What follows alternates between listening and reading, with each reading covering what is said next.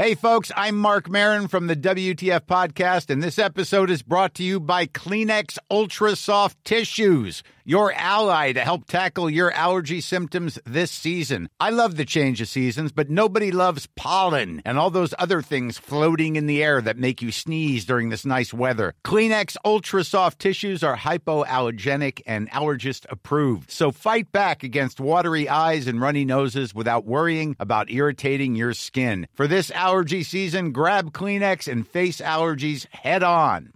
Ever catch yourself eating the same flavorless dinner three days in a row? Dreaming of something better? Well, HelloFresh is your guilt-free dream come true, baby. It's me, Kiki Palmer. Let's wake up those taste buds with hot, juicy pecan-crusted chicken or garlic butter shrimp scampi. Mm. Hello Fresh. Stop dreaming of all the delicious possibilities and dig in at HelloFresh.com. Let's get this dinner party started.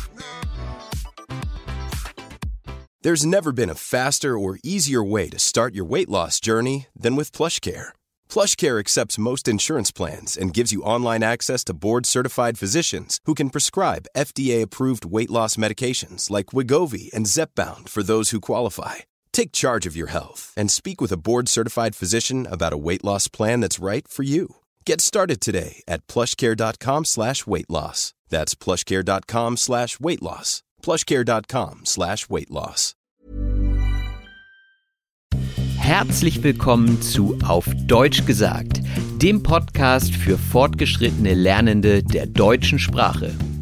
Von und mit mir, Robin Meinert. Hallo und herzlich willkommen zu einer neuen Episode von Auf Deutsch gesagt. Heute mit dem Thema Autismus. Besser gesagt geht es um die Autismus-Spektrumstörung und natürlich habe ich mir dafür einen Experten eingeladen und das ist Timo Warnholz. Timo bietet Beratungen und Fortbildungen zu diesem Thema an und hat auch einen Podcast mit dem Namen Autismus Kompakt sowie einen YouTube-Kanal unter dem Namen Timo Warnholz Beratung und Fortbildung. Wer sich also nach dieser Episode noch weiter in diesem Thema vertiefen möchte, dem lege ich diese Kanäle ans Herz. Und bei solch einem komplexen Thema gibt es natürlich auch wieder interessanten Wortschatz, wie zum Beispiel die Stereotypie, die Inselbegabung oder auch die Dunkelziffer. Also ich hatte einige Aha-Momente in dieser Episode und deswegen bin ich gespannt, wie es euch geht. Ich wünsche euch ganz viel Spaß mit dem Gespräch. Das Gespräch. Ja, dann herzlich willkommen, lieber Timo. Ja, moin, hallo, schön, dass ich hier sein darf. Ja, schön, dass du da bist. Wir treffen uns hier ja persönlich in Itzehoe, weil du auch, bist du auch alter Itzehoer? Ich bin ein ganz alter Itzehoer, ja. Hier geboren, aufgewachsen. Äh, dann ein bisschen weggezogen, aber jetzt wieder da. Also nur für heute. Sehr gut, ja. Ja, ich finde es auch immer schöner, wenn man sich persönlich sieht und trifft und ich glaube, das kommt auch rüber, dass man ja hier in einem Raum ist und nicht irgendwie paar hundert Kilometer dazwischen hat. Auf jeden Fall, ja. Magst du dich zunächst einmal kurz vorstellen und auch deine Arbeit? Ja, also mein Name ist Timo Warnholz, ich bin äh, 40 Jahre alt, ähm, und äh, ja, beruflich beschäftige ich mich mit allen möglichen Themen äh, im Sozialwesen, äh, mit therapeutischen und pädagogischen The äh, Themen und mein Spezialgebiet äh, sind einmal Autismus und äh, Traumafolgestörung. Das sind so die beiden Themen, mit denen ich mich so hauptsächlich beschäftige und das auch in ganz verschiedenen Arten und Weisen. Also erstmal arbeite ich äh, selber natürlich mit äh, betroffenen Personen. Ähm, ich äh, leite eine Beratungsstelle für Menschen mit Autismus und Angehörige, also bin auch sehr im Bereich der Aufklärung aktiv und ähm, das ist auch tatsächlich ein sehr großes Feld. Ich äh, arbeite sehr viel als Dozent und äh, Referent so an Bildungsinstituten, mittlerweile tatsächlich auch in halb Deutschland und ähm, ja, versuche einfach äh, Leute aufzuklären und zwar sowohl betroffene Personen als auch Angehörige und sehr viel Fachkräfte auch, denn so die durchschnittliche Erzieherausbildung nehmen wir mal so als Beispiel, ähm, da fehlt es dann tatsächlich doch an der einen oder anderen Spezialisierung und dann ist es wichtig, dass man da noch mal ein bisschen nachjustieren kann. Mhm. Wir wollen ja heute hauptsächlich über Autismus sprechen. Genau. Wahrscheinlich könnten wir zig Folgen äh, zu deinen Themen machen. Aber Autismus ist ja auch ein Thema, sage ich mal, ähm, wo viele gar keine Bezüge zu haben. Und wie bist du dazu gekommen? Also warum ist das ein Thema bei dir geworden? Ich hatte tatsächlich äh, so einen ganz normalen Aha-Moment. Also das ist ja was, was viele Menschen beschreiben, so in der Berufsfindung. Ich äh, kam aus einem ganz anderen Bereich und musste dann Zivildienst machen. Also musste in Anführungsstrichen, denn es hat im Endeffekt meine Lebensführung und meine Bahn äh, sehr stark positiv beeinflusst. Aber erstmal, wenn man hört, so, jetzt muss man mal hier zum Bund oder Zivildienst machen, ist es natürlich nicht so cool irgendwie.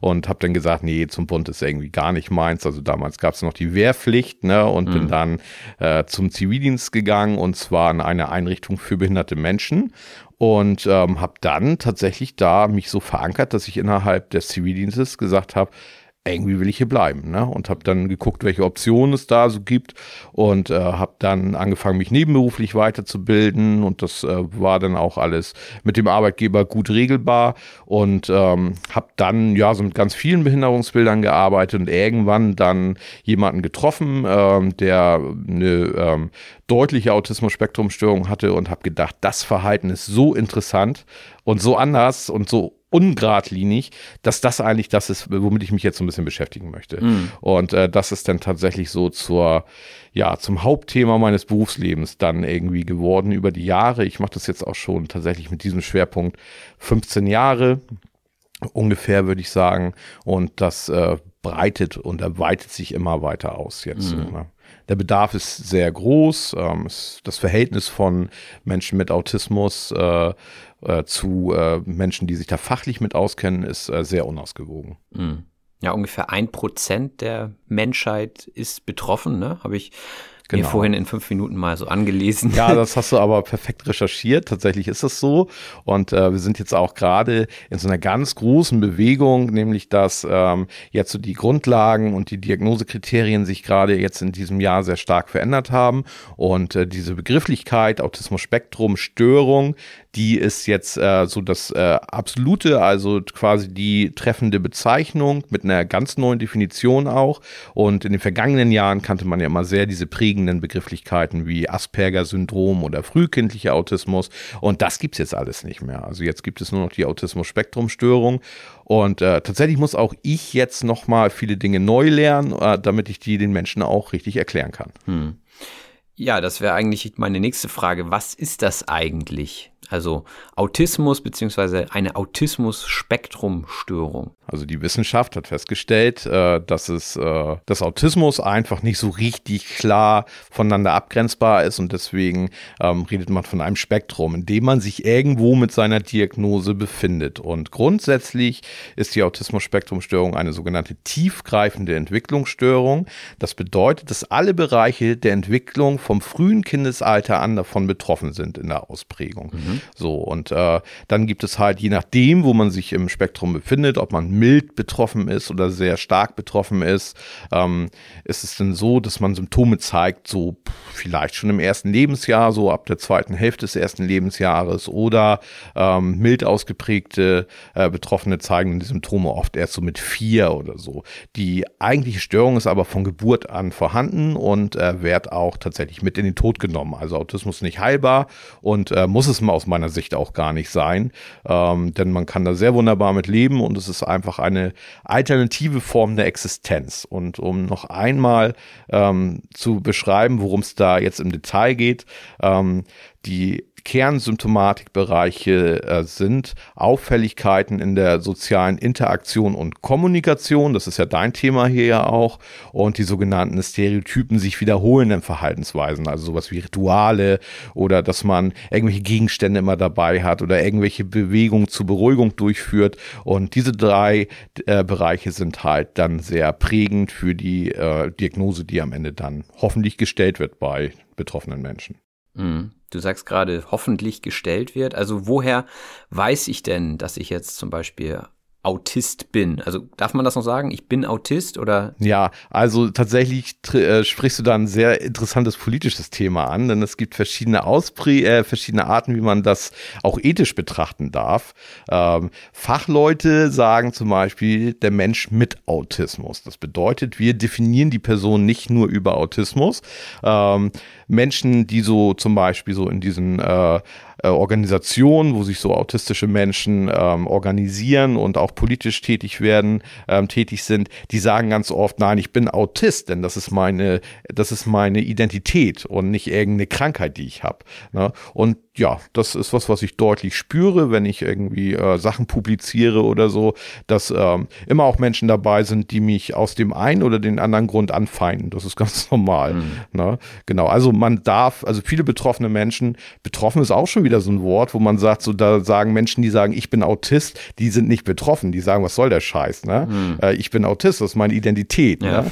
genau. Und äh, deswegen habe ich festgestellt, es gibt so Formulierungen, die mich, äh, die beide so einigermaßen ertragen können, beide Seiten. Ja. Ne? Und deswegen rede ich zum Beispiel von autistischen Menschen. Da kommen beide Seiten einigermaßen gut mit klar, auch wenn es beide nicht richtig gut finden. Ne? Ja.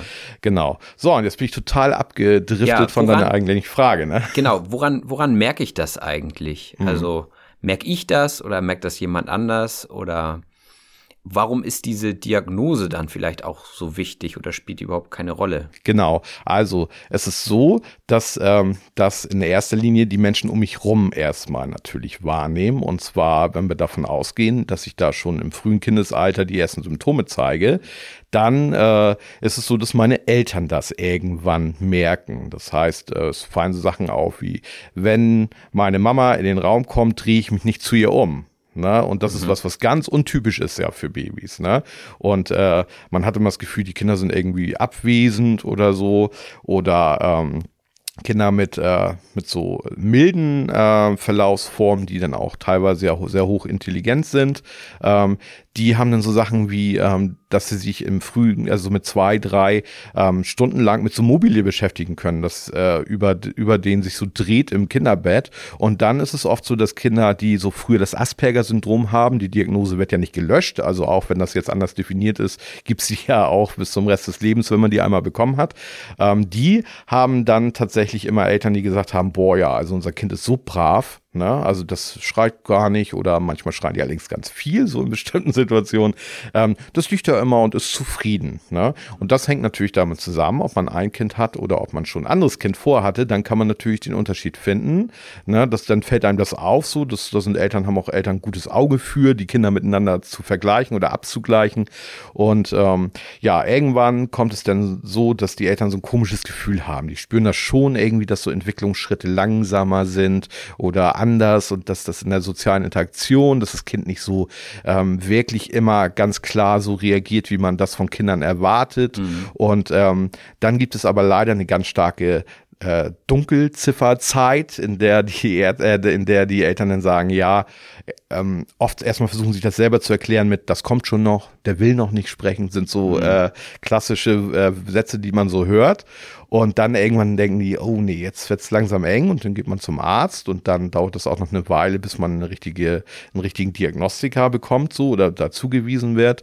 Ähm, das dauert oft Minimum ein halbes Jahr, bis man zu jemandem kommt, der das wirklich diagnostizieren kann. Mhm. Und äh, im Endeffekt geht es darum, dass ähm, autistische Menschen oft in der Teilhabe am gesellschaftlichen Leben eingeschränkt sind. Das heißt, sie brauchen ähm, so ein bisschen Unterstützung, ähm, quasi äh, gesellschaftlich ähm, ganz normal durchs Leben zu gehen und ähm, das merken dann auch Menschen, wenn sie die Diagnose noch nicht haben und auch noch kein anderer Mensch drauf gekommen ist und sie sind schon 35 oder so, dann merken die immer, hm, irgendwie habe ich gar nicht so viele Freunde, und äh, Menschen verstehen mich auch oft nicht so richtig. Also wenn ich was sage, fühlen sich Menschen oft beleidigt zum Beispiel. Das ist so ein mhm. kleines äh, Phänomen, das äh, autistische Menschen immer äh, öfter mal begegnet. Und ähm, ja, das sind dann oft so Menschen, wo man sagt, die sind ein bisschen schrullig oder die sind ein bisschen merkwürdig oder so. Mhm. Und äh, die Frage ist einfach, haben diese Menschen Leidensdruck? Und wenn die einen Leidensdruck haben, dann ist es äh, eine gute Idee, da sich auf den Diagnoseweg zu machen. Und oft gibt es ganz viele Fehldiagnosen. Das heißt, die haben dann irgendwie schon sechs andere psychische Erkrankungen diagnostiziert. Am Ende passt aber alles in die Autismusdiagnose.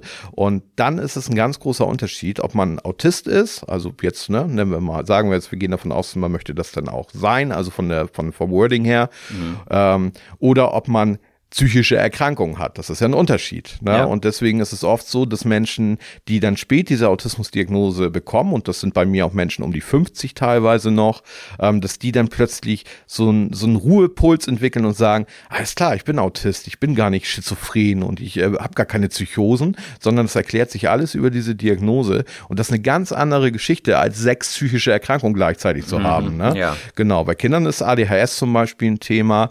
Ähm, das ist auch eine gern genommene eine ähm, Sache, die erstmal raufgedrückt wird als Stempel. Es ist aber auch eine der Hauptnebenerkrankungen, also eine Komorbidität. Das bedeutet, viele Kinder, die eine Asperger-Diagnose haben, haben auch ADHS als Nebendiagnose und beides stimmt auch. Aber es wird halt auch oft verwechselt. Das ist ein mhm. bisschen das Problem.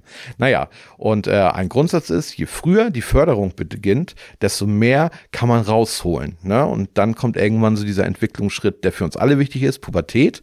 Und da geht es denn nicht mehr so schnell voran mit den Entwicklungen, äh, sondern bis dahin sollte man schon viel äh, auf den Weg gebracht haben. Und dementsprechend ist es wichtig, dass man auch früh auf die Diagnose kommt, um da die Förderung richtig einzuleiten. Ein so ungefährer Richtwert ist, ähm, Kinder, die so stärker betroffen sind, sollten so im Lebensalter von drei bis vier so spätestens diagnostiziert werden. Und Kinder, die mild betroffen sind, zwischen vier und sechs vielleicht so. Also mit vier kommen die ersten Auffälligkeiten, mit sechs, sieben sollte die Diagnose da sein. Ähm, der, äh, die Statistiken sagen uns was anderes, nämlich dass in den letzten 20 Jahren ähm, es eher so zwischen acht und zwölf war. Ne? Und äh, das sind, da sind ja schon einige. Also wenn ich bedenke, ich bin zwölf, dann ist die Pubertät nicht mehr so weit und auch die Beendigung der Pubertät sind nur ein paar Jahre und äh, dann äh, kann schon viel auch äh, an Verhalten nicht mehr erlernt werden oder das muss sehr anstrengend kognitiv nachgelernt werden, ähm, was man sonst im Lernverhalten Möglichkeiten relativ schnell mit äh, bekommen hätte. Ja, interessant finde ich auch, dass viele berühmte Leute angeblich diagnostiziert sind. Ähm, meistens beruft man sich da ja auf Äußerungen der Familie, wie jetzt zum Beispiel bei Greta Thunberg. Mhm. Die hat wohl auch Asperger-Syndrom. Genau, ja. Ähm, du hast das auch selber schon ein paar Mal gesagt jetzt. Was ist denn das Asperger-Syndrom?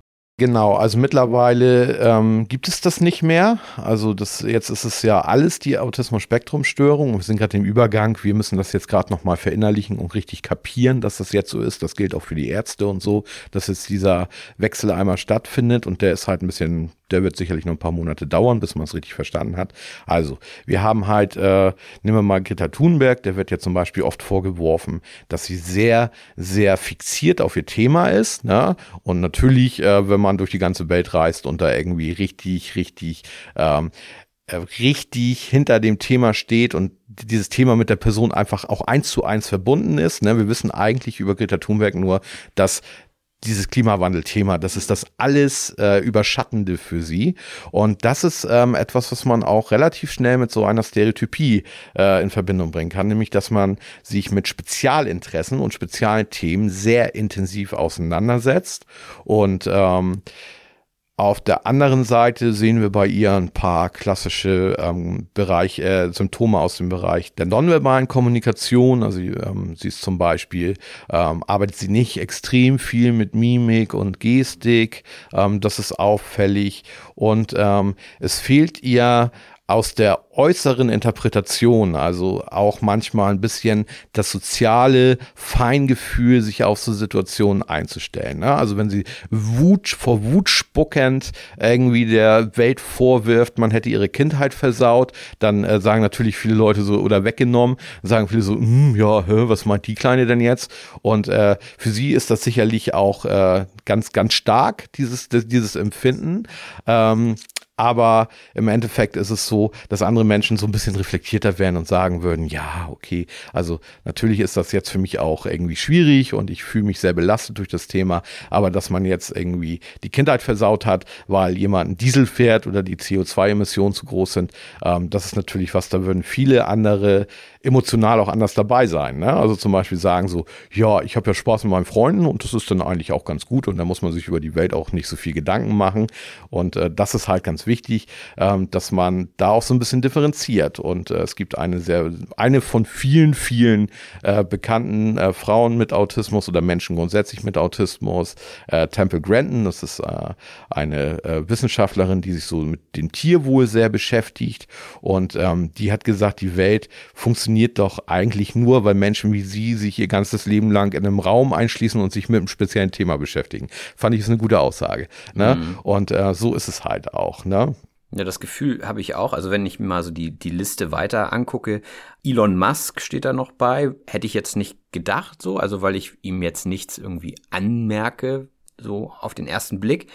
Ähm, Albert Einstein hatte es angeblich auch. Also das sind alles auch so ein paar spekulative ähm, Annahmen hier, aber das passt ja alles ins Bild. Also ich sag mal, das sind ja alles sehr erfolgreiche Leute in ihrem Bereich. Genau. Und das, äh, das hast du gut auch formuliert, ihr Bereich, denn wir reden immer von dem, äh, wir nutzen das Wort eingeschränkt eingeschränkte Themenwahl, eingeschränkte Interessensbereiche und sowas. Und das bedeutet halt, es wird sich vollkommen fixiert auf ein Thema oder auf ein Fachgebiet und dann wird es exzessiv bearbeitet. Ähm, und wenn jemand dann auch die Grundvoraussetzung hat, wie Herr äh, Einstein, der durchaus auch wahrscheinlich tatsächlich sehr hochgradig intelligent war, mhm. ähm, auf jeden Fall gibt es da deutliche Hinweise in die Richtung, der kann das natürlich auch in die Welt gut wieder zurückleiten. Ne? Es gibt aber auch viele Menschen, die sich extrem mit einem Thema beschäftigen, natürlich denn sich damit auskennen, aber ähm, nicht wirklich das dann nach außen bringen können. Also da wirklich der Welt dann irgendwas zurückgeben können. Ähm, und diese Themen, äh, Spezialthemen, Spezialinteressen haben alle Menschen mit Autismus. Ne? Also das ist wirklich, und manche können es dann irgendwie in was Weltbewegendes ableiten und andere haben es halt dann in ihrem Zimmer und äh, das äh, wirkt dann halt nicht so auf die Außenwelt. Ne? Ähm, wo wir gerade dabei sind, ähm, Punkt, den ich immer gerne anspreche, es wird immer schnell über diese Inselbegabung zum Beispiel gesprochen. Ne? Mhm. Und äh, das wird dann auch sehr, sehr gerne verwechselt. Dass, äh, ich höre ganz oft, alle Menschen mit Autismus haben eine Inselbegabung. Ne? Und äh, wenn ich so ein Seminar gebe, dann äh, lasse ich immer ein paar Klischees so äh, an die Tafel schreiben. Und äh, so den ersten Gedanken, den man zum Thema Autismus hat, und da steht immer Inselbegabung. Immer. Ne? Mhm. Also das ist vielleicht, da kann ich Geld drauf wetten. Ne? Und äh, tatsächlich ist es so, dass äh, die Menschen sich extrem im Thema auseinandersetzen. Inselbegabung bedeutet aber, dass man das auf eine herausragende äh, Weise beherrscht. Ne? Ähm, es gibt so circa nur 100 inselbegabte Menschen in der Geschichte der Medizin, die dokumentiert sind. Und nur die Hälfte von denen sind Menschen mit Autismus. Das heißt, nicht jeder Mensch äh, mit Autismus hat eine Inselbegabung, sondern es gab eigentlich nur 50 in der Geschichte mhm. der Medizin. Und Inselbegabung Störung heißt, also die eigentliche Begrifflichkeit ist das Savant-Syndrom, dass man trotz einer starken kognitiven Einschränkung, also wir reden von einer hochgradigen geistigen Behinderung, eine herausragende Leistung in einem Teilbereich erbringen kann. Ne? Und das sind dann diese Menschen, die auf Deutsch gesagt, sich ihre Schuhe nicht selber anziehen können, aber 30 Telefonbücher auswendig kennen oder 100.000 Bücher aufschlagen und sagen dir, was auf Seite 36 in Zeile 7 steht. Ne? ja. Ja, man spricht ja von, von einer Begabung, aber das kann sicherlich ja auch eine, eine Last sein, ne? Genau. Und auch da gibt es verschiedene Sichtweisen. Es gibt Menschen, die fühlen sich fast, äh, als hätten sie Superkräfte damit. Und es gibt andere, die sehr beschäftigt sind mit dem Anderssein. Und das ist auch was, was sich in der Pubertät sehr stark ähm, manifestiert, nämlich der Gedanke, ähm, also Kinder vor der Pubertät orientieren sich an den Eltern. Das tun autistische Menschen auch, weil die auch immer am Modell unterwegs sind. Na, das heißt, die imitieren quasi das Verhalten anderer Menschen und äh, ja, versuchen das dann so nachzulernen. Und ähm, wenn die Pubertät kommt, dann hören äh, neurotypische, sagt man, also so Wörter wie normal sind ja in meinem Gebiet äh, wirklich, darf man nicht sagen, äh, ist ethisch ganz schwer behaftet. Aber neurotypische Menschen ist eine Begrifflichkeit, die wir dann viel dafür nutzen. Ähm, die äh, fangen dann an in der Pubertät, äh, lösen sie sich von den Eltern ab und orientieren sich in Richtung von Peer Groups und äh, Leute, die ihre Interessen teilen oder Hobbys haben. Und das sind dann die Menschen, von denen die Verhalten weiter lernen. Und in dem Punkt fallen autistische Menschen oft runter und stellen fest, ich habe solche Leute gar nicht. Mhm. Ja, also ich habe ein Elternhaus, alle äh, versuchen jetzt einen anderen Weg zu gehen, aber irgendwie ist es so, dass ich die Freunde gar nicht habe und ich habe auch gar keinen kein Hobby, das ich mit drei Leuten zusammen mache und ich habe auch keine Gang oder sowas. Ne? Und dann fängt halt an, dieses Anderssein sich so ein bisschen rauszuarbeiten und daraus kann dann ziemlich starker Leidensdruck äh, entstehen. Denn viele Menschen mit Autismus ähm, wollen auch Beziehungen haben, auch wenn die nicht so geradlinig sind, wie wir sie verstehen jetzt in der sozialen Interaktion. Ähm, und sie finden es auch traurig, dass Menschen immer falsch auf sie reagieren, weil sie so in der Kommunikation äh, dann irgendwas sagen, was zu ehrlich ist zum Beispiel. Mhm. Ist ein ganz klassisches Problem. Autistische Menschen sind unglaublich ehrlich und ich genieße das sehr. Ähm, dann so, weil ich halt auch mich nicht, ich, also aufgrund meines Hintergrundwissens fühle ich mich halt nie beleidigt dadurch, aber es ist für viele Menschen ganz schwierig, ne, wenn man zusammensitzt, ich würde mich gerne noch länger mit dir unterhalten, also du hast echt einen massiven Mundgeruch, ne, also das, deswegen mhm. gehe ich jetzt mal weiter. Ähm, das würden wir wir aufgrund unserer übergestülpten äh, kulturellen Höflichkeitsform niemals machen. Ne, also wir würden ja. nie irgendjemanden sagen, so irgendwie, du bist mir jetzt zu hässlich, ich äh, gehe mal ein weiter. Ne? Oder du riechst mir zu sehr nach Schweiß. Da kommen wir auch schon zu interessanten Aspekten. Ähm, du sagtest ja, im Sozialverhalten haben die Leute Probleme und auch in der Kommunikation entstehen Probleme. Ähm, vielleicht haben wir da noch ein paar weitere Beispiele. Mhm. Genau, also du, wir mittlerweile ist tatsächlich so, dass wir das Sozialverhalten mit der Kommunikation sehr stark äh, verbunden, verbunden haben, auch was die Interpretation der Symptome angeht. Ähm, also äh, du kannst es dir einmal grundsätzlich so vorstellen, dass wir neurotypische Menschen uns ja teilweise auch für sehr intellektuell halten und, und sehr viel über unsere, äh, auf unsere Art, wie wir kommunizieren und wie wir interagieren, einbilden.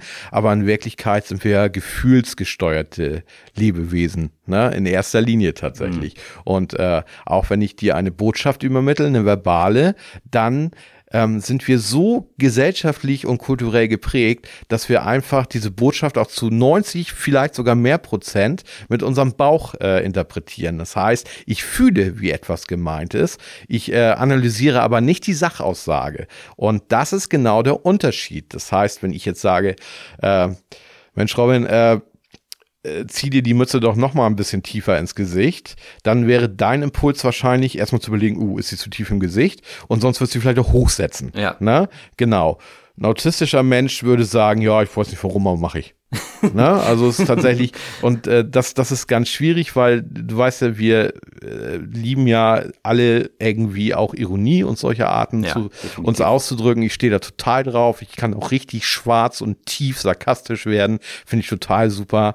Und ähm, das Problem dahinter ist, dass wir eigentlich eine Aussage treffen und die Person soll fühlen, dass das Gegenteil von dem meinen. Mhm, ne? Genau. Oder wie das halt gemeint ist. Und das funktioniert hier nicht. Ähm, ich will jetzt nicht anfangen mit Friedemann Schulz von Thun und Vier-Ohr-Modell und sowas. Ja, aber man kann sich einfach vorstellen, autistische Menschen haben in der Regel nur ein Sachohr. Das heißt, sie hören die reine Information, die du übermittelst. Das heißt, würdest du die Information auf den Zettel schreiben, wäre das das, was autistische Menschen verstehen. Und wir haben immer den Beziehungsaspekt da ganz groß mit. Ist da ein Appell hinter noch oder sowas? Wie könnte das alles so gemeint sein? Ja. Und das interpretieren wir über unser Gefühl. Beispiel. Ein gutes Beispiel ist übrigens, ähm, um das mal nachzuvollziehen. Stellt euch mal vor, ihr ähm, habt, äh, man klaut euch bei WhatsApp die Emojis mhm. und dann müsst ihr äh, Nachrichten übermitteln. Und wenn da kein Zwinker-Smiley hinter ist, weiß man nie so genau, ist das ein Witz oder bin ich gerade, ist da jemand wütend oder bin ich gerade sogar beleidigt worden. Ja. Ne? Zwinker-Smiley, ach so, ja, ne? lustig. Genau. Ne? Und so müsst ihr euch das vorstellen. Geht durchs Leben und nie zeigt euch einer ein Emoji, ihr habt immer nur die Sachaussage. Und dann ist es total schwierig, da richtig zu reagieren. Das glaube ich, ja. Und was heißt das? Also für mich würde ich jetzt annehmen, ich verzichte auf Ironie an dieser Stelle. Ja. Wenn ich das weiß. Ähm, wenn du es kannst. Wenn ich es kann, ja. Und wenn nicht, ja. dann merke ich das wahrscheinlich an der dementsprechend genau. Reaktion. Aber auch für mich jetzt, wenn ich hier so einen Podcast mache, ich weiß auch, dass ähm, von, zumindest von einem Hörer, der mir mal geschrieben hat, dass er Autist ist. Deswegen äh, finde ich das interessant, diesen Punkt nochmal zu hören, dass es auch wichtig ist, wenn man sich öffentlich präsentiert, dass man möglichst mit Ironie sparsam ist, weil es ja auch eben falsch verstanden werden könnte. Ne? Genau, und das, das ist halt ein ganz wichtiger Punkt. Und ich bin immer auch, also ähm, du kannst dir gar nicht vorstellen, wie schnell ich einen Shitstorm produziere. Also aus bestem Gewissen heraus, weil ich irgendwas nicht bedacht habe oder irgendwas flapsig formuliert habe oder irgendwas so formuliert habe, wie ich es halt zu Hause auch formulieren würde. Äh, und dann merke ich immer, reflektiere ich mich selber und denke, ja doch tatsächlich, das war jetzt nicht so schlau, ne? Aber es ist halt auch nach all den Jahren immer noch nicht so einfach, ne? Ähm, also du meinst jetzt in 1 zu 1 Gesprächen oder wenn du bei YouTube ein Video hochlädst? Auch wenn ich das tue. Genau. Also äh, es gibt Dinge, die werden da total zerrissen, weil dann, also, weil da ganz viel andere Sachen dann auch so interpretiert werden. Ich habe letztens ein äh, Video gemacht, da ging es um, äh, um Frauen und Autismus und äh, warum die Diagnose manchmal so spät gestellt wird. Und äh, ja, da äh, komme ich einfach, das habe ich einfach sachlich irgendwie so dargestellt. Und äh, dann kam relativ schnell ähm, so ein kleiner Mini-Shitstorm. Äh, ich würde mir anmaßen, aus der, aus der Sicht von Frauen äh, irgendwas zu interpretieren. Und auf die Idee wäre ich ja nie gekommen, dass jemand jetzt denkt, äh, ich, ich würde hier jetzt äh, mir anmaßen, ich würde auch wie eine Frau fühlen und kann das jetzt jedem erklären. Ähm, das war überhaupt gar nicht meine Sicht. Aber da sieht man auch, dass natürlich ähm, so die Hälfte meiner Zuhörer und Zuschauer, auch auf YouTube, sind natürlich äh, Menschen aus dem Autismus-Spektrum. Und ich muss beide aber so ansprechen, also auch die Profis und die Eltern und die Angehörigen und nur grundsätzlich äh, interessierte Menschen muss ich ja so ansprechen, dass wir irgendwie so ein Querschnitt haben, mit dem alle klarkommen. Und das kann nicht immer funktionieren. Ne? Und ähm, wichtig ist halt hier so tatsächlich im Umgang, und das war ja auch deine zweite Frage, wie kann ich denn gut irgendwie umgehen mit äh, Menschen aus dem Autismus-Spektrum?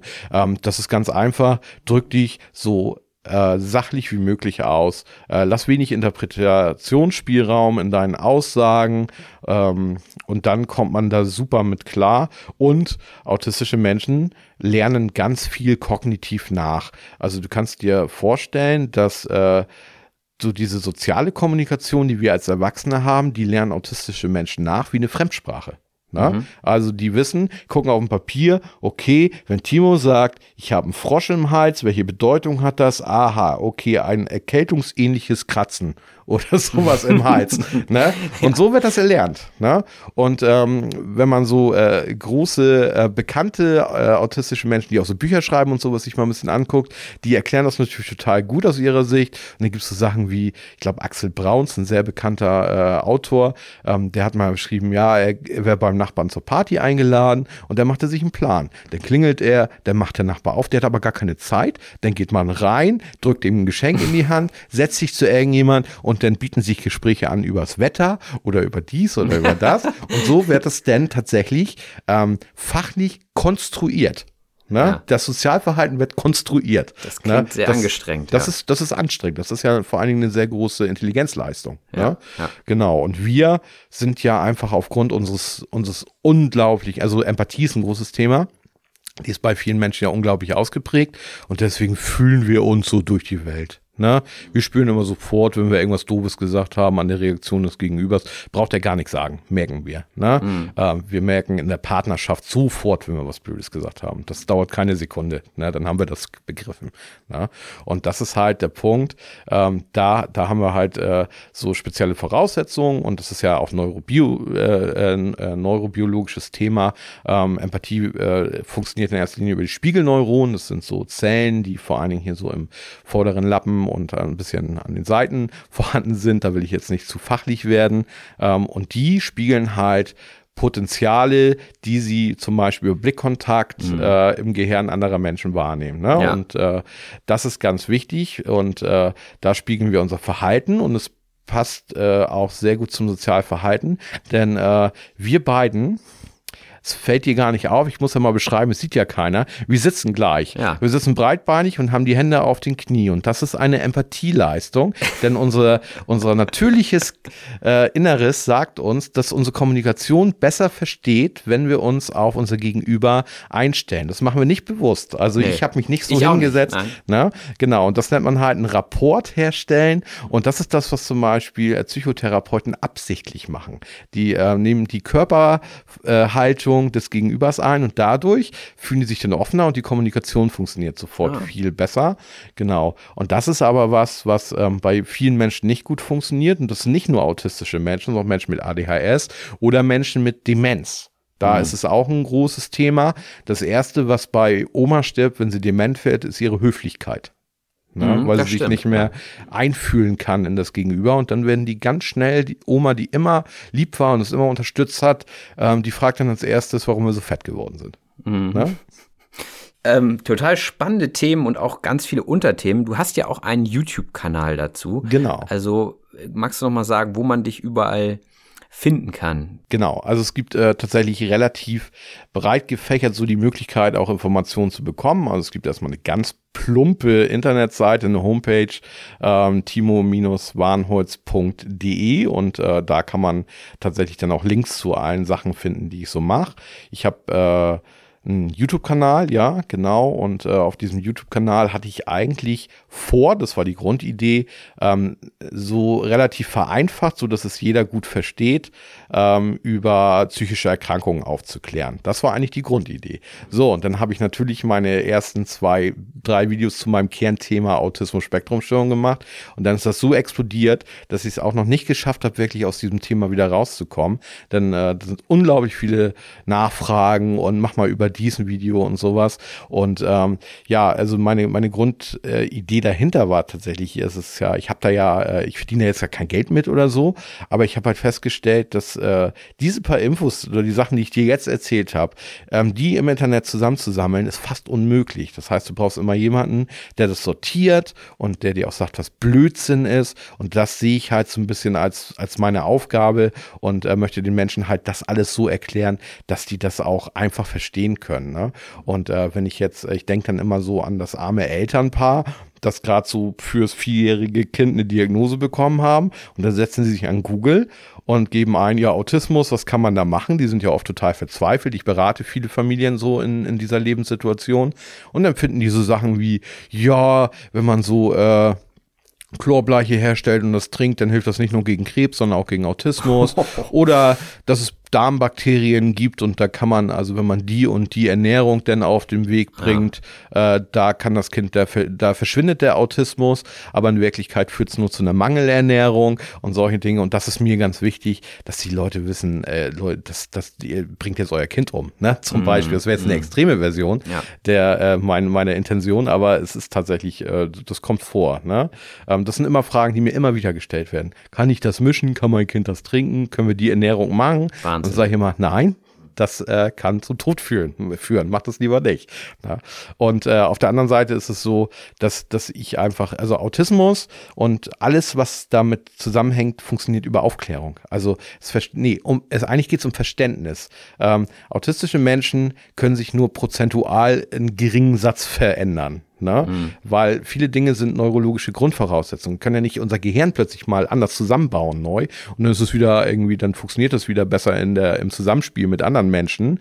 Ähm, und deswegen müssen Menschen und vor allen Dingen auch Eltern und äh, Profis, die mit Betroffenen arbeiten, ähm, müssen verstehen, dieses Verhalten, da steckst du jetzt keine Energie mehr rein, denn das quält euch nur beide und es wird nichts verändern, mhm. wenn du daran arbeitest und dementsprechend akzeptiere es. Und dann berichten mir Eltern oft so, wenn sie diese Akzeptanz, das ist ja fast schon was äh, Philosophisches erreicht haben, diese mhm. Ebene, dann äh, berichten sie mir, jetzt wo ich weiß, dass es nicht geht, bin ich nicht mehr sauer auf mein Kind. Ne? Mhm. Vorher war ich immer sauer auf mein Kind, wenn es zehnmal am Tag mein Glas abgeräumt hat und die Spülmaschine gepackt hat. Jetzt weiß ich, geht nicht anders. Mhm. Ne? Also mhm. das ist einfach so. Und was ganz wichtig ist, autistische Menschen funktionieren anders, das Gehirn funktioniert anders. Und wir können leider und das ist tatsächlich der Hauptaspekt, weswegen ich diese ganzen Aufklärungsgeschichten mache. Wenn wir aus dem Bauch heraus eine gute Entscheidung treffen, dann ist sie für autistische Menschen oft falsch. Ne? Das heißt, wir können 100 Kinder erziehen, obwohl wir nie irgendeine pädagogische Ausbildung haben. Und das kann gut laufen, weil wir einfach aus dem Bauchgefühl das richtig machen. Äh, dann machen wir aber in der gleichen Situation das mit einem autistischen Menschen. Es funktioniert genau andersrum. Das heißt, wir quälen die Person mit unserer eigentlich guten Haltung und mhm. unseren Sachen, die bei allen anderen Kindern immer gut funktioniert haben. Mhm. Ne? Ein Beispiel dafür wäre, ähm, wenn man diese Stereotypien, also wenn so ein Kind irgendwie ähm, jetzt sich reguliert, also im Stress ist, dann fangen autistische Menschen an, diese Stereotypien, Bewegungsabläufe oder Rituale durchzuführen und sowas, um sich wieder zu beruhigen. Ne? Und äh, wenn man das unterbricht, äh, das ist fast so, als würde man die Person schlagen, tatsächlich. Mhm. Also, mhm. und ich kenne das von früher, dass man, hör mal auf zu wackeln und dann werden die Kinder an den Schultern festgehalten, weil sie aufhören sollen, hin und her zu biegen sich, ne? Mhm. Und solche Geschichten. Und das ist wirklich äh, ganz gruselig und ist echt ein Gewaltakt, ne? Und das möchte ich wissen, dass gute Menschen sowas nicht aus Versehen tun, weil sie es nicht besser wissen. Das mhm. ist eigentlich so die Grundidee dahinter. Ja. Ne? ja, ist eine wichtige Aufgabe auf jeden Fall. Ja. Also ja, Hut ab und sehr interessantes Thema, wie ich finde. Also ich habe mir auch schon viele Videos angeguckt, nicht nur um diese Podcast-Episode vorzubereiten. Ja, dann vielen Dank für das äh, detaillierte Gespräch. Ja. Und äh, dann gucken wir gleich mal, was da sprachlich so drin steckte. Ich glaube, das war eine ganze Menge. Das könnte eine ganze Menge gewesen sein. Alles klar. You should celebrate yourself every day, but some days you should celebrate with jewelry. Whether you want to commemorate an unforgettable moment or just bring some added sparkle to your collection, Blue Nile can offer you expert guidance and a wide assortment of jewelry of the highest quality at the best price. Go to BlueNile.com today and experience the ease and convenience of shopping Blue Nile, the original online jeweler since 1999. That's BlueNile.com. BlueNile.com. Hold up. What was that? Boring. No flavor. That was as bad as those leftovers you ate all week. Kiki Palmer here, and it's time to say hello to something fresh and guilt-free. Hello Fresh. Jazz up dinner with pecan-crusted chicken or garlic butter shrimp scampi. Now that's music to my mouth. Hello Fresh. Let's get this dinner party started. Discover all the delicious possibilities at hellofresh.com.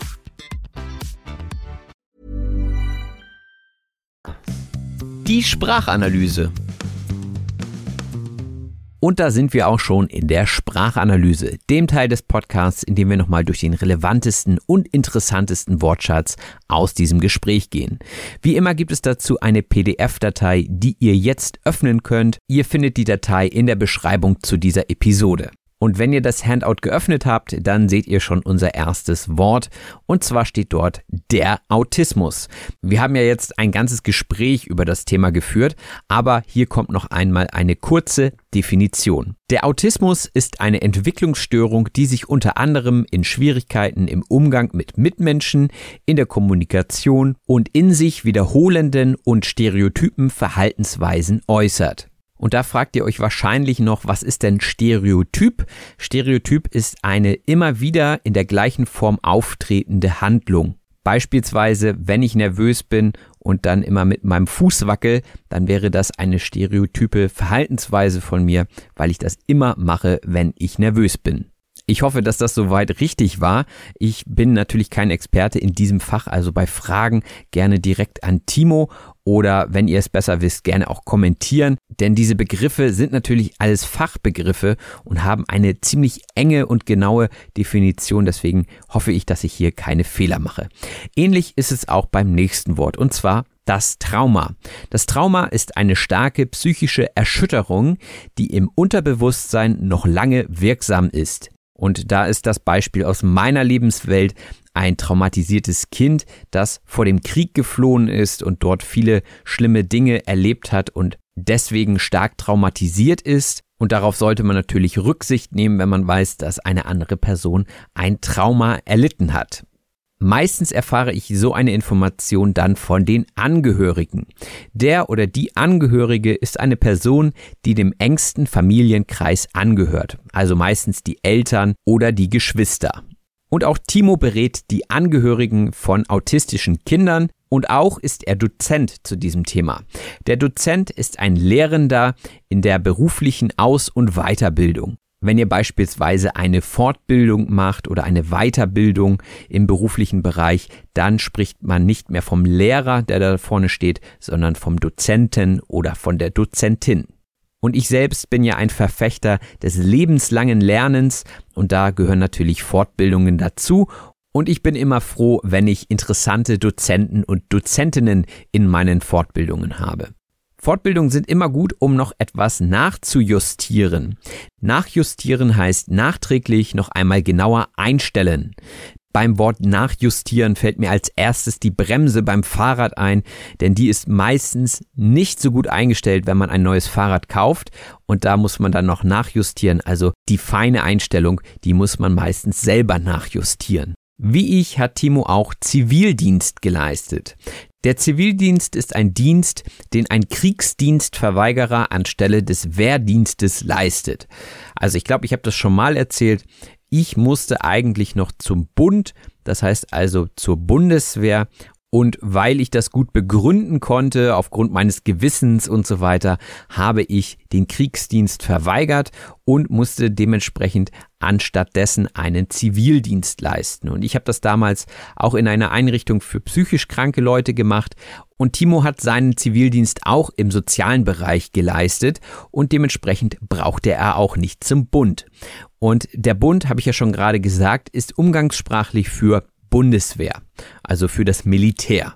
Und den Zivildienst bzw. den Wehrdienst leistet man ja, wenn man ein junger Erwachsener ist und dementsprechend werden dort auch berufliche Interessen verankert. Sich verankern heißt sich fixieren oder festlegen. Und Timo sagte, dass seine Interessen dann eher im sozialen Bereich verankert waren und das ist natürlich auch eine gute Sache, das einfach an dieser Stelle herauszufinden. Denn heutzutage muss man keinen Zivildienst mehr leisten und dementsprechend erkennen viele Leute gar nicht, dass sie eine soziale Ader haben, also dass sie eine Neigung zu sozialen Berufen haben und dementsprechend gehen sie dann studieren und studieren vielleicht Wirtschaft und merken am Ende, oh, das ist doch gar nicht so mein Ding. Deswegen fand ich den Zivildienst auch für mich persönlich sehr wertvoll und habe mich dann auch eher im sozialen Bereich verankert. Wer sich jetzt noch mehr Informationen zum Zivildienst wünscht, der muss es sich alleine anlesen. Etwas anlesen heißt sich durch Lesen oberflächlich aneignen. Ich habe mir auch vor dem Podcast selber ein paar Sachen angelesen zum Thema Autismus-Spektrum-Störung, denn ich mag es immer, wenn man so ein bisschen mehr im Thema drin ist, dann kann man auch bessere Fragen stellen. Und Spektrum ist auch das nächste Wort. Das Spektrum ist eine reiche Vielfalt. Ich denke mal, viele andere Sprachen benutzen ähnliche Wörter für dasselbe. Das Spektrum, also ein Farbspektrum zum Beispiel beim Regenbogen, enthält alle Farben. Das heißt, es ist die reiche Vielfalt an Farben. Und auch bei der Autismus-Spektrum-Störung spricht man vom Spektrum. Das heißt, es gibt ein breites Spektrum, es gibt eine reiche Vielfalt von Ausprägungen dieser Störung und dementsprechend ist es bei unterschiedlichen Menschen unterschiedlich stark ausgeprägt. Ausgeprägt sein heißt in Erscheinung treten. Und so gibt es zum Beispiel einige Stereotypien, die bei der einen Person stärker und bei der anderen weniger stark ausgeprägt sind. Die Stereotypie, das hatten wir schon so ähnlich am Anfang, bedeutet krankhaftes Wiederholen von etwas. Wenn eine autistische Person zum Beispiel immer wieder denselben Satz wiederholt in bestimmten Situationen, dann ist diese Stereotypie stark ausgeprägt. Und auch ich hoffe natürlich, dass meine Wortwahl hier jetzt politisch korrekt war, denn ich möchte niemanden anfeinden. Anfeinden heißt jemanden als Feind sehen. Ihr kennt vielleicht das Wort anfreunden, ja, wenn ihr Freund mit jemandem werdet, aber natürlich kann das auch ins Negative umschlagen und ihr feindet euch mit dieser Person an, so wie Batman und der Joker und dann endet das im Krieg und äh, ich merke gerade, dass ich leicht abdrifte. Abdriften ist das nächste Wort und heißt von der eingeschlagenen Richtung abweichen. Das heißt, gerade habe ich noch von Autismus gesprochen und schon bin ich bei Batman. Das ist ein typisches Beispiel von Abdriften. Ja, und Abdriften ist auch oftmals ein Symptom von einem interessanten Gespräch. Das Symptom ist eine für eine Krankheit charakteristische Erscheinung. Wenn ihr also einen grippalen Effekt habt, eine Grippe habt, dann habt ihr verschiedene Symptome, wie zum Beispiel, dass die Nase läuft oder dass euer Hals wehtut. Und auch bei der Autismus-Spektrum-Störung gibt es verschiedene Symptome. Eins kann zum Beispiel sein, dass man oftmals abwesend ist. Abwesend sein heißt in Gedanken mit etwas anderem beschäftigt sein. Und natürlich kennen wir das alle, dass wir ab und zu mal abwesend sind, wenn wir mit den Gedanken woanders sind.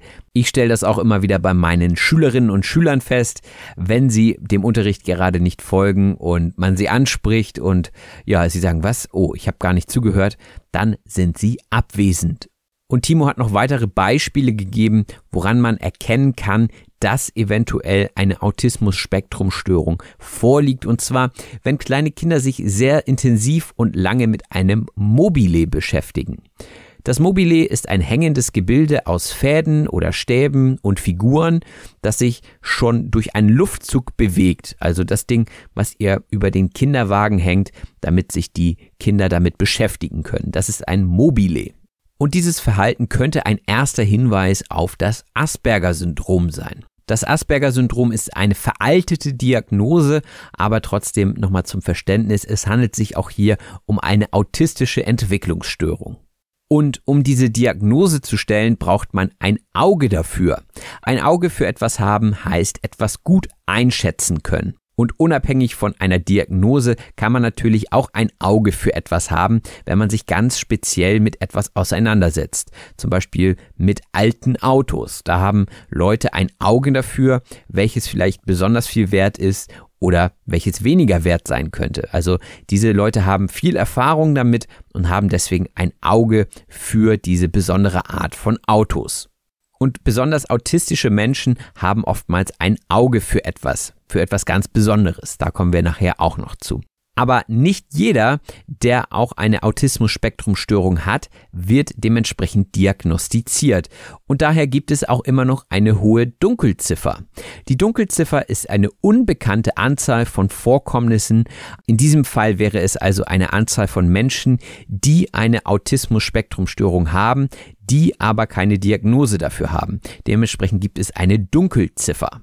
Und eine Diagnose ist natürlich immer dann wichtig, wenn man auch Unterstützung braucht, besonders dann, wenn die Teilhabe am gesellschaftlichen Leben allein kaum möglich ist. Und dann folgten im Gespräch ein paar umgangssprachliche Adjektive, wie zum Beispiel schrullig.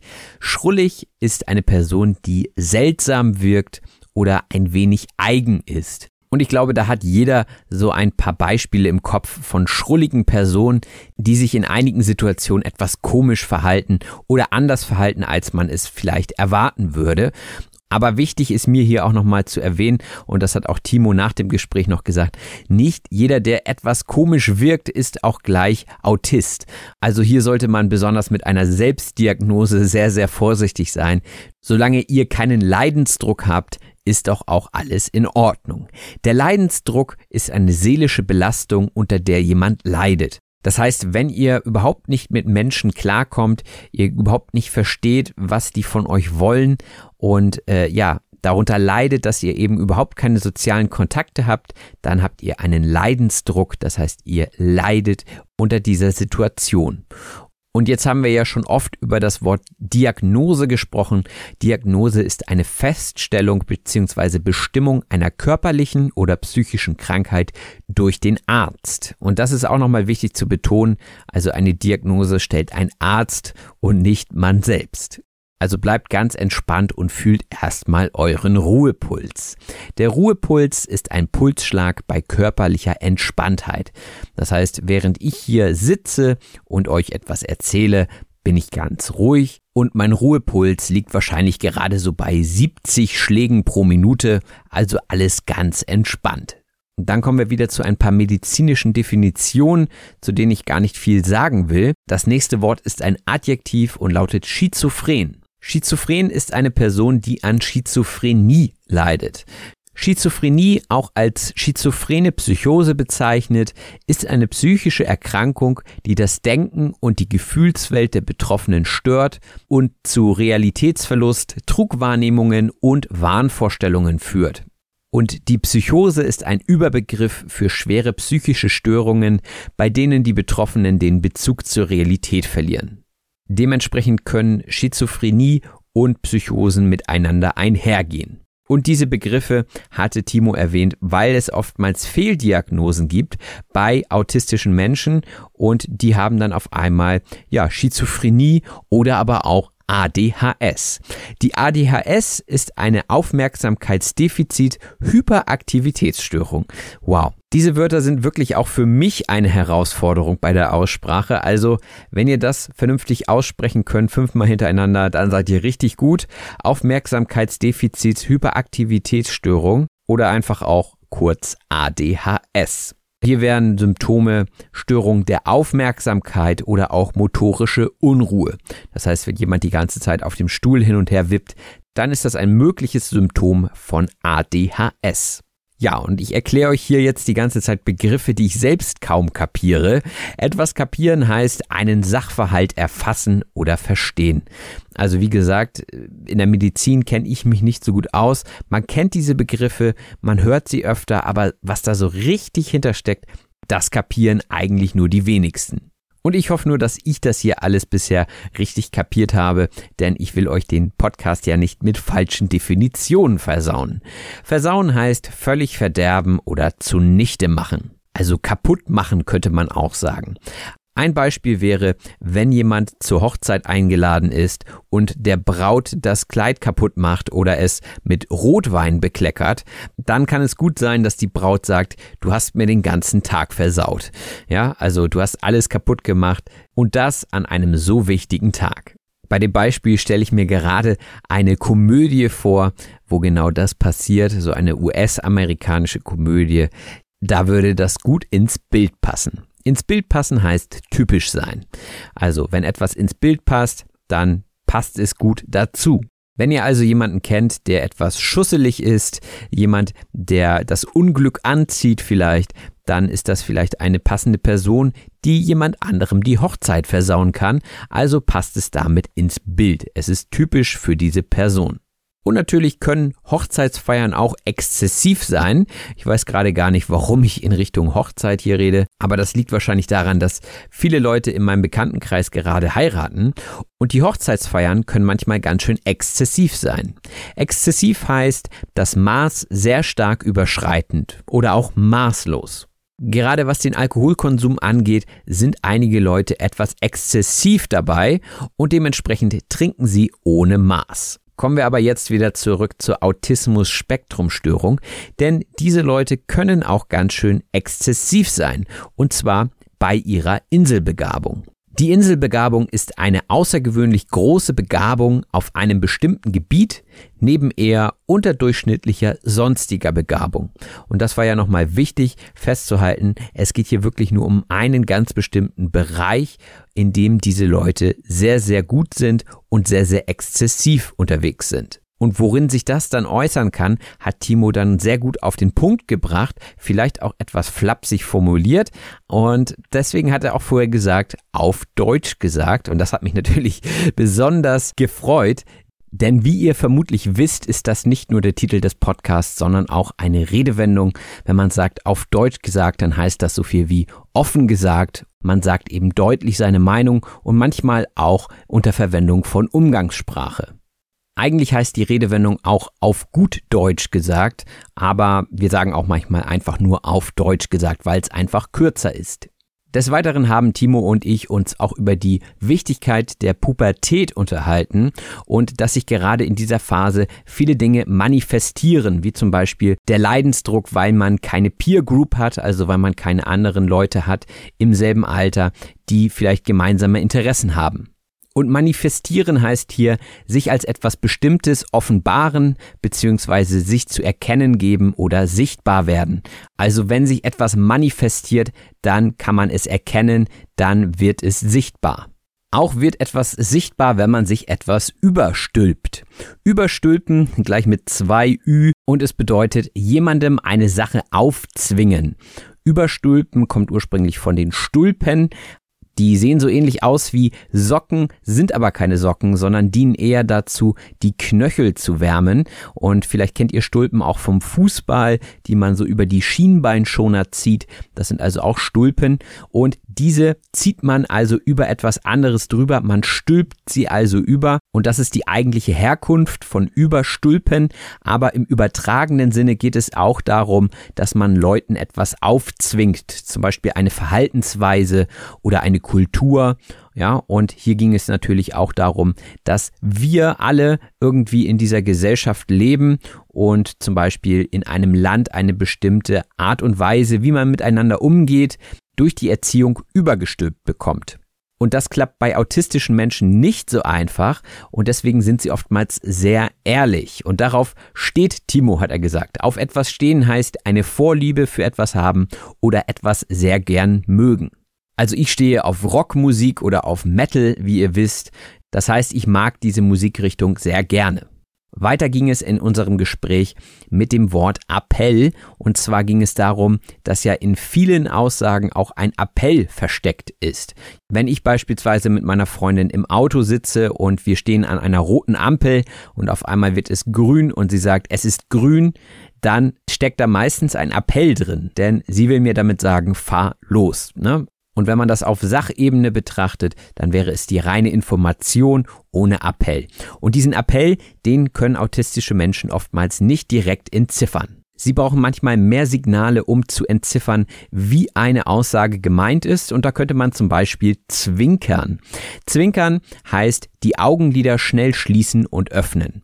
Das heißt, wenn ich etwas nicht so ernst meine, dann zwinker ich vielleicht mal kurz, ja, meistens dann eben mit einem Auge nur. Einige können das auch nur mit zwei Augen. Und dann weiß die andere Person, aha, ist nicht so ernst gemeint. Und zu zwinkern bietet sich vielleicht auch in einer Situation an, in der man gerade flapsig war. Flapsig heißt schlechte, ungeschliffene Manieren zeigend. Das heißt, wenn ich etwas flapsig sage, dann benutze ich zum Beispiel Schimpfwörter oder viel Umgangssprache.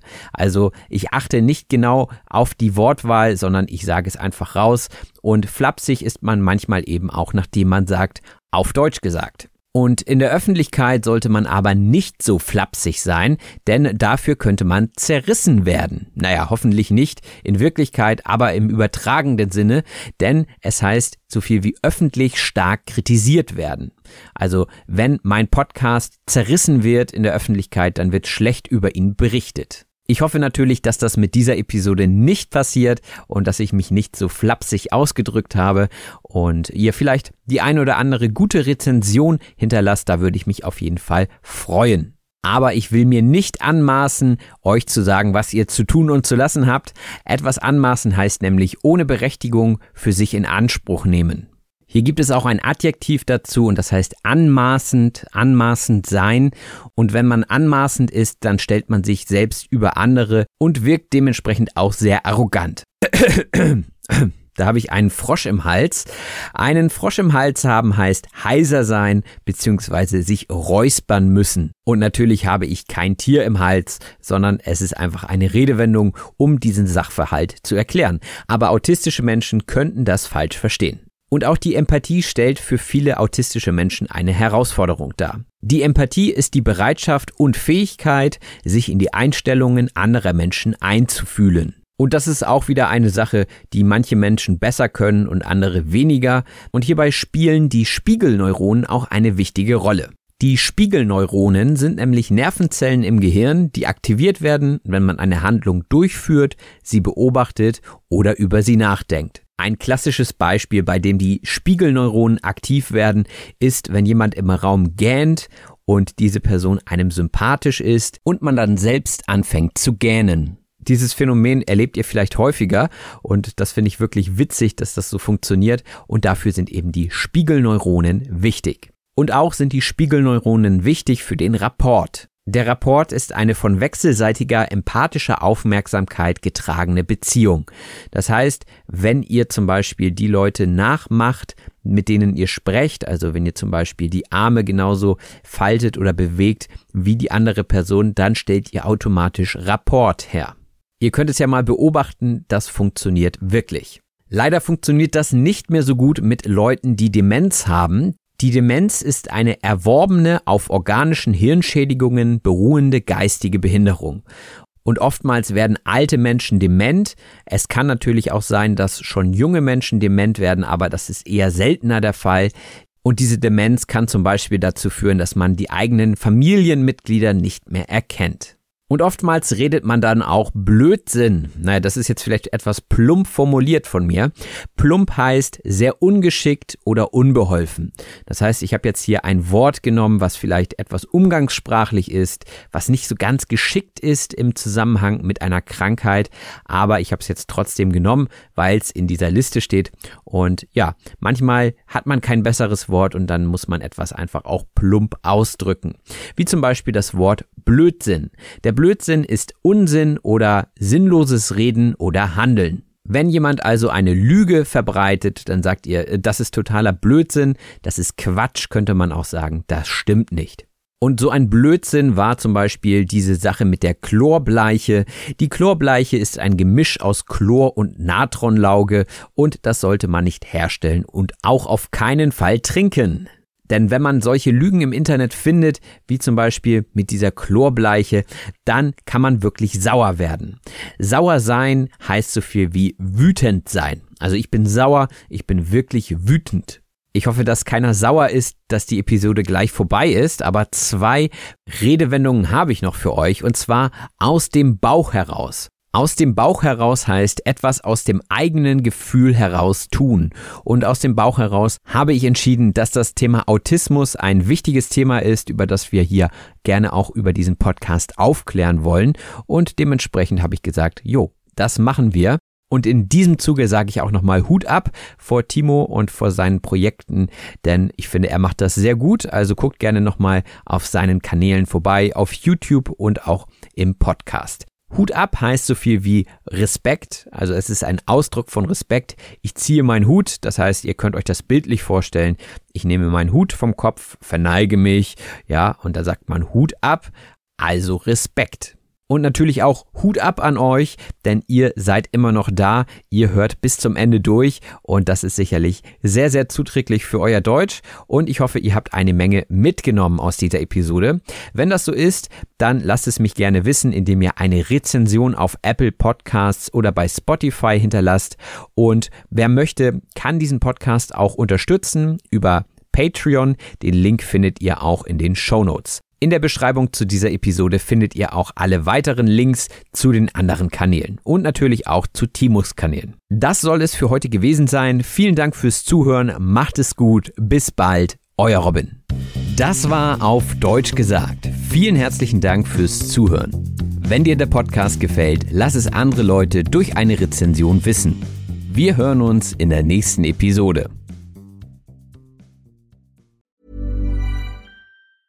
Imagine the softest sheets you've ever felt. Now imagine them getting even softer over time. That's what you'll feel with Bowl and Branch's organic cotton sheets. In a recent customer survey, 96% replied that Bowl and Branch sheets get softer with every wash. Start getting your best night's sleep in these sheets that get softer and softer for years to come. Try their sheets with a 30-night guarantee. Plus, get 15% off your first order at bowlandbranch.com. Code BUTTERY. Exclusions apply. See site for details. Hey, it's Paige DeSorbo from Giggly Squad. High quality fashion without the price tag. Say hello to Quince. I'm snagging high-end essentials like cozy cashmere sweaters, sleek leather jackets, fine jewelry, and so much more. With Quince being 50 to 80% less than similar brands. And they partner with factories that prioritize safe, ethical, and responsible manufacturing. I love that. Luxury quality within reach. Go to quince.com slash style to get free shipping and 365 day returns on your next order. Quince.com slash style. Hold up. What was that? Boring. No flavor. That was as bad as those leftovers you ate all week. Kiki Palmer here, and it's time to say hello to something fresh and guilt-free. Hello Fresh. Jazz up dinner with pecan-crusted chicken or garlic butter shrimp scampi. Now that's music to my mouth. Hello Fresh. Let's get this dinner party started. Discover all the delicious possibilities at hellofresh.com.